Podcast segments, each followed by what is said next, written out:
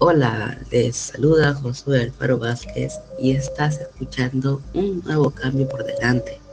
En esta oportunidad trataremos acerca de la contaminación del aire y conocerás propuestas para el cambio que queremos para vivir en un mundo mejor. Debemos entender cómo la contaminación del aire afecta a los seres vivos, tanto nosotros como humanos y a la biodiversidad. Lamentablemente, en el ambiente se encuentran con sustancias o elementos dañinos para los seres vivos, causando diversas consecuencias. Asimismo, entre las causas que ocasiona esta situación se encuentra la deforestación, es decir, la tala excesiva de árboles. Es uno de los mayores impactos a la pérdida del hábitat de millones de especies el 70% de los animales y plantas que habitan en los bosques de la Tierra no pueden sobrevivir a la deforestación porque se les, se les destruye su hábitat, sin olvidar que el corte de árboles contribuye al peligro del cambio climático. Los plásticos liberan toxinas en el aire y químicos dañinos al suelo, que luego pueden filtrar hacia el agua subterránea u otras fuentes de agua en las inmediaciones por ello puede causar serios daños en las especies que consumen el agua. Las actividades industriales contaminan de manera importante el aire que respiramos, al ser fuente de emisión de sustancias químicas y minerales en la atmósfera. Uso excesivo de automóviles y otros medios de transporte impulsados por gasolina o diésel. Debido al propio proceso de combustión, una, una gasolina emite más CO2 que un diésel, en torno a un 14% frente a un 12%. Los principales contaminantes de la combustión, además del CO2, son los NOx, monóxido de carbono, partículas de hollín y restos de hidrocarburos que no se han quemado, entre otros. Producción de energía con combustibles fósiles y otras fuentes no renovables.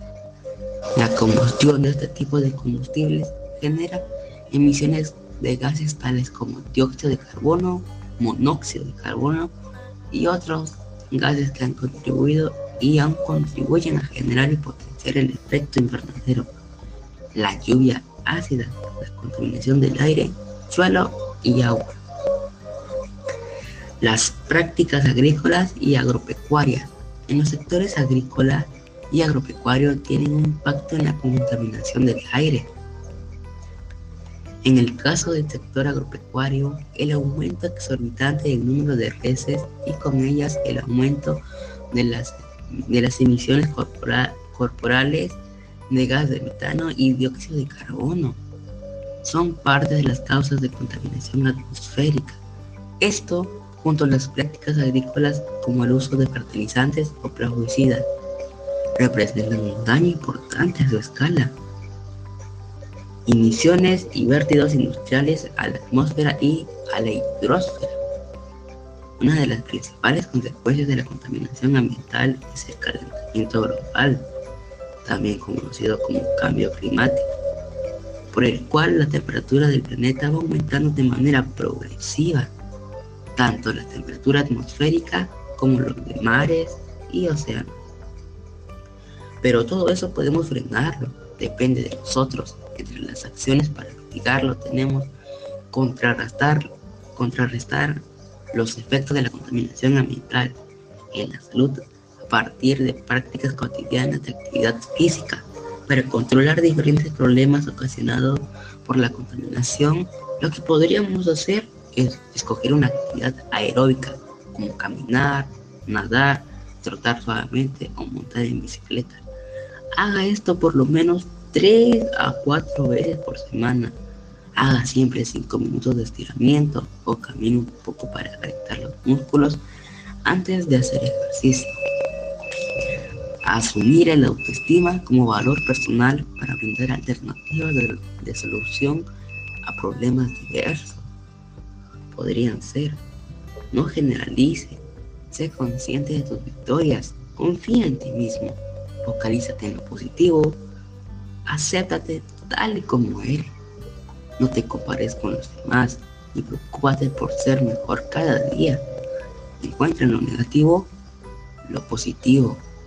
Crea un cronograma de actividades físicas para realizar en casa y mejorar nuestra salud en convivencia armoniosa con el ambiente. Lunes, jueves y viernes, realizar hacer ejercicios. Sábado y domingo, hacer una charla virtual sobre la importancia de cuidar el medio ambiente. Disminuir la cantidad de residuos sólidos que se producen en casa. Separar los residuos sólidos por diferentes tanques de basura.